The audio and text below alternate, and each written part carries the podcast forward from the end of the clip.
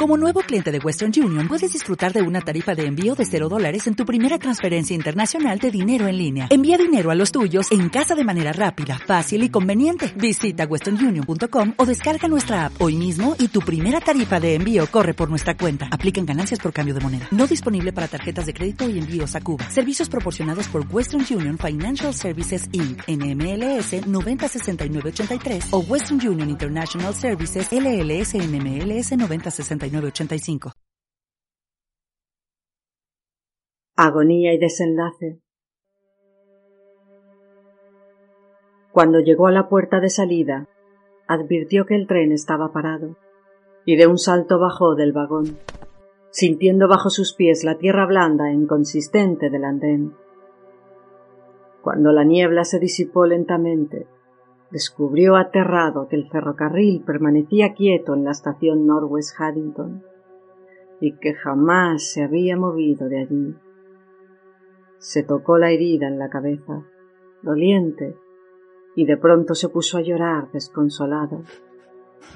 Caminó unos pasos sin rumbo hasta llegar al banco blanco de la terminal, el mismo banco blanco donde había estado esperando la llegada del tren y allí se dejó caer, abatido y desfallecido, herido de muerte como un animal sentenciado a su fin.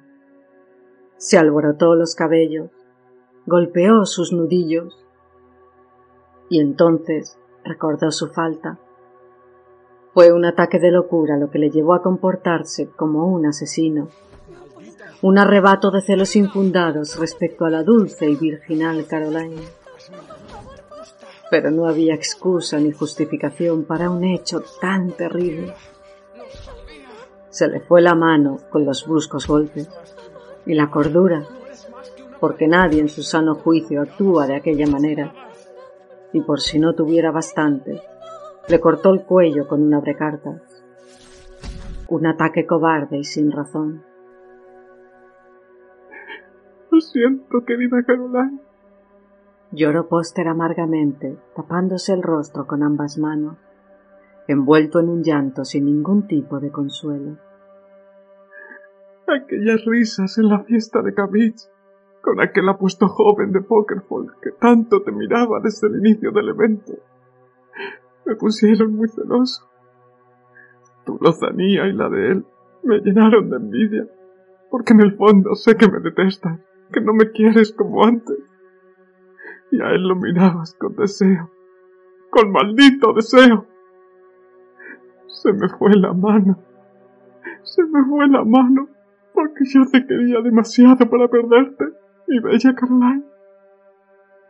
De entre la niebla, la triste Caroline, la mujer desaliñada y el hombre del golpe en la cabeza aparecieron fantasmagóricos, atravesando la bruma flotaban por encima de la tierra extrañamente acolchada del andén de la estación, y su imagen espectral era tan sobrecogedora que Póster no podía ni mirar, sino que se cobijó entre sus manos, llorando como un chiquillo perdido. Esta estación es tu destino, le dijeron los tres a la par Aquí estarás por siempre, solo, sin nadie que te moleste, ni nadie a quien molestar. Se quebró tu vida y la del resto del mundo. Le quitaste la vida a quien más te respetaba por celos indebidos e infundados. Ahora, este es tu fin.